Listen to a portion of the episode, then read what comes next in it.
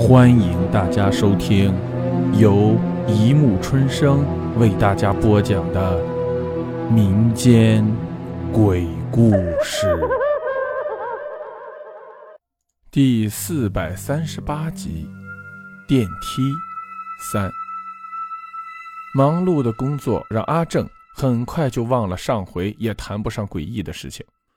那晚，阿正正在回一个东欧客户的电子邮件。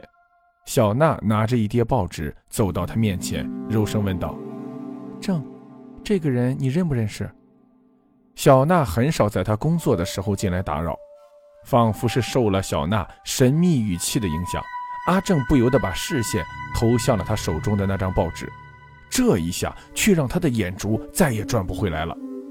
那是一份本省内比较知名的小报。报纸头刊刊着一张不大的黑白照片，照片上的那个男人精神奕奕，相貌也很普通。如果不是看到他炯炯的眼神，还真难单从外表来判断他的身份。可是阿正却记得那个人，他一把从小娜手里抢过报纸，只见报纸上赫然印着几个粗体黑字：“知名实业家、设计师、天成建筑设计公司董事长于某某。”昨晚夜间十时许，自其居住的海天花园十八楼跳楼身亡。接下来是一大篇关于于某某的生平以及相关人士对其自杀原因的胡乱猜测，有的说是因为负债累累而自毁的，也有的说是因为不堪情变而殒命。他的公司是在你们那栋大楼里，小娜说道。我想或许你会认识他，就顺便来问一下看看。嗯，呃，是没错。阿正心不在焉地回答着。哦，不对，不不认识，呃，只是见过几次。小娜递给他一杯热牛奶，阿正喃喃自语：“不对头，太不对头了！明明电梯是停在一楼的，怎么会从里面跑出个人？难道他是一直在里面的？他在里面干什么？还有他为什么这么慌张？”他一口气喝光了所有的牛奶，放下手中的报纸。那，如果有一个人失魂落魄的从电梯里冲出来，你觉得会是什么情况？当然是干了亏心事了。他不加思索地接道：“亏心事。”阿正心里一凛。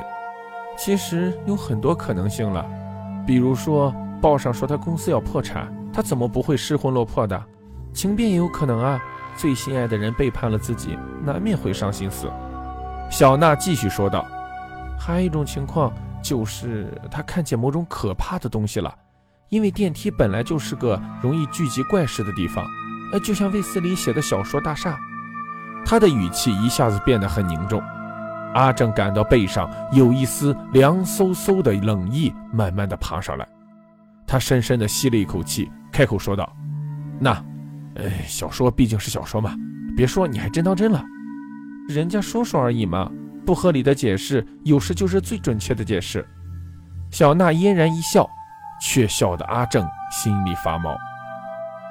阿正感觉于某某的自杀并不是那么简单，也许这只是错觉。他觉得这栋大楼里有普通人并不知道的诡秘存在，可是他不敢去发掘，他只敢向往波澜不惊的生活，有钱有事业，还有那些足以满足他的女人，当然也少不了小娜。小报不愧是小报，它能在第一时间满足诸多喜欢刺探他人私人生活的闲人们的窥视欲，当然，也可以把一件本来寻常的小事夸大到最极致。当小娜把那份报纸递到阿正手里时，阿正的眼睛珠子又要从眼眶里凸出来了，因为报纸上清清楚楚地写着“于某某坠楼之大追踪”。神秘事件甚至牵扯到红灯区丽人坊和市公安局，详情请见第五版。阿正的心砰砰地跳得厉害，但是他还是不动声色地压了一口茶，跟小娜先扯道：“哼，这年头有钱的男人喜欢这个，没钱的男人也兴玩这个。”眼睛不停地瞟着寻找报纸的第五版，小娜一边收拾一边回答：“看看详细内容吧。”我觉得这件事有看头。阿正抽出第五版，真正是火急火燎，一目十行，但突然觉得应该读得仔细点，于是重新开始看起。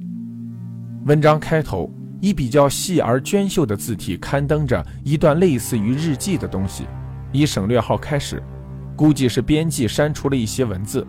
正文：没有了前途，没有了名望，苦苦树立了几十年的威严，竟在一朝坍塌。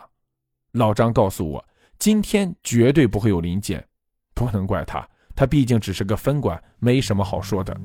可是，为什么会突然临检丽人坊？为什么只有我一个人被抓出来？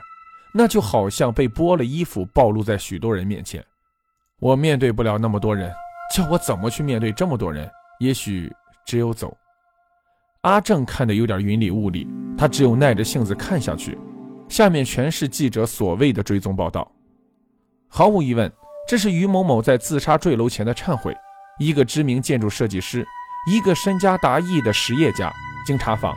竟然是红灯区丽人坊的熟客，公司里的下属看见威严的他，只会恭敬地叫一声“于董”；家里的孩子看见他，都会以崇敬的心情叫一声“爸爸”，而小姐们则会更亲切地称他为“于哥”。是的，于哥在他们身上花的钱，足够几家小公司好几年的支出，他们怎会不心甘情愿地叫他一声“哥哥”？尽管他的年纪足以当他们的父亲。一个名人的阴暗暴露在大众的阳光下，是他最承受不了的痛，所以他选择了另一条不归路——自杀。阿正看得有点心惊肉跳，他没有算过自己这几年在丽人坊的消费，但大略估计一下就会知道，数目绝对不会少。好了，故事播讲完了，欢迎大家评论、转发、关注，谢谢收听。